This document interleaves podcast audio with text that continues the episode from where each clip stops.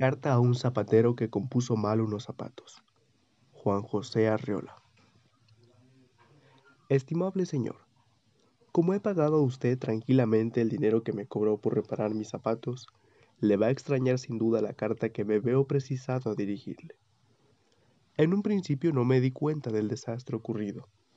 Recibí mis zapatos muy contento, augurándoles una larga vida, satisfecho por la economía que acababa de realizar por unos cuantos pesos un nuevo par de calzado.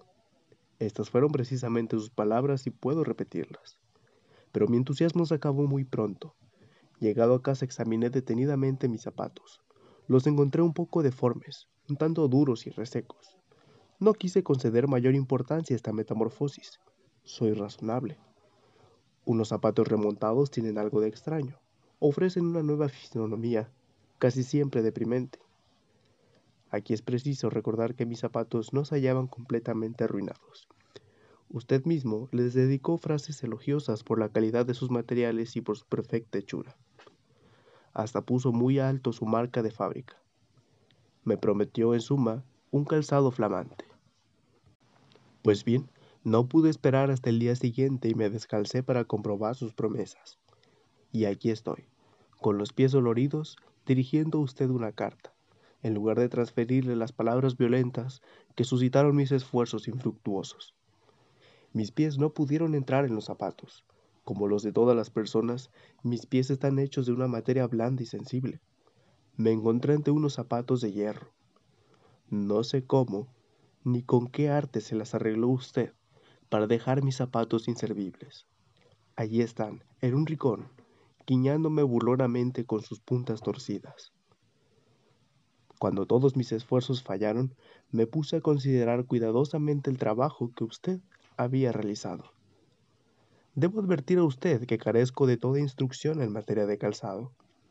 Lo único que sé es que hay zapatos que me han hecho sufrir y otros, en cambio, que recuerdo con ternura. Así de suaves y flexibles eran. Los que le di a componer eran unos zapatos admirables, que me habían servido fielmente durante muchos meses. Mis pies se hallaban en ellos como pez en el agua.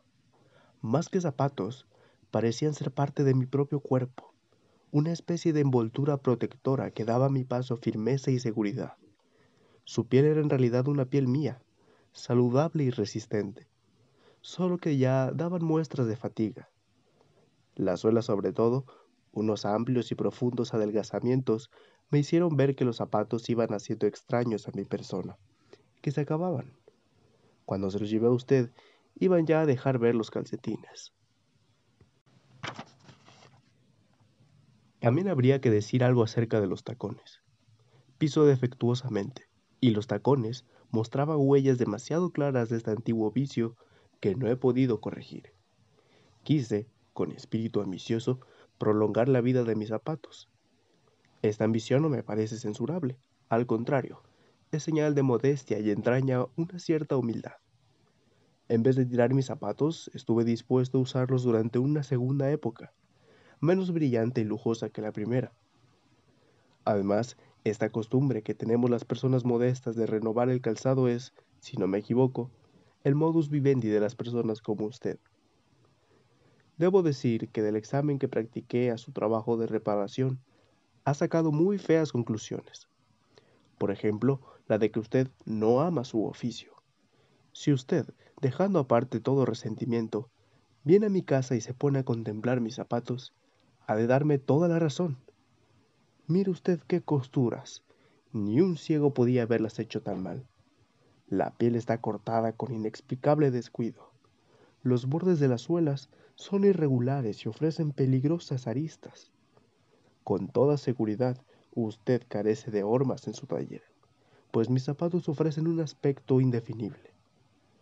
Recuerdo usted, gastados y todo, conservaban ciertas líneas estéticas. Y ahora. Pero introduzca usted su mano dentro de ellos. Palpará usted una caverna siniestra. El pie tendrá que transformarse en reptil para entrar. Y de pronto un tope. Algo así como un quicio de elemento poco antes de llegar a la punta. ¿Es posible? Mis pies, señor zapatero, tiene forma de pies. Son como los suyos, si es que acaso usted tiene extremidades humanas. Pero basta ya. Le decía que usted no le tiene a su oficio y es cierto. Es también muy triste para usted y peligroso para sus clientes, que por cierto no tienen dinero para derrochar. A propósito, no hablo movido por el interés. Soy pobre, pero no soy mezquino. Esta carta no intenta abonarse la cantidad que yo le pagué por su obra de destrucción. Nada de eso. Le escribo sencillamente para exhortarle a amar su propio trabajo. Le cuento la tragedia de mis zapatos para infundirle respeto por ese oficio que la vida ha puesto en sus manos, por ese oficio que usted aprendió con alegría en un día de juventud. Perdón, usted es todavía joven. Cuando menos tiene tiempo para volver a comenzar, si es que ya olvidó cómo se repara un par de calzado.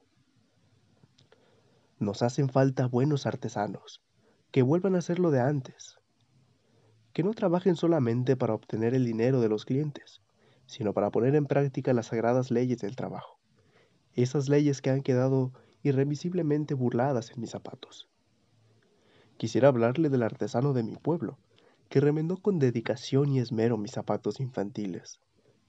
Pero esta carta no debe catequizar a usted con ejemplos. Solo quiero decirle una cosa. Si usted, en vez de irritarse, siente que algo nace en su corazón y llega como un reproche hasta sus manos, venga a mi casa y recoja mis zapatos. Intente en ellos una segunda operación y todas las cosas quedarán en su sitio. Yo le prometo que si mis pies logran entrar en los zapatos, le escribiré una hermosa carta de gratitud, presentándole en ella como hombre cumplido y modelo de artesanos. Soy sinceramente su servidor.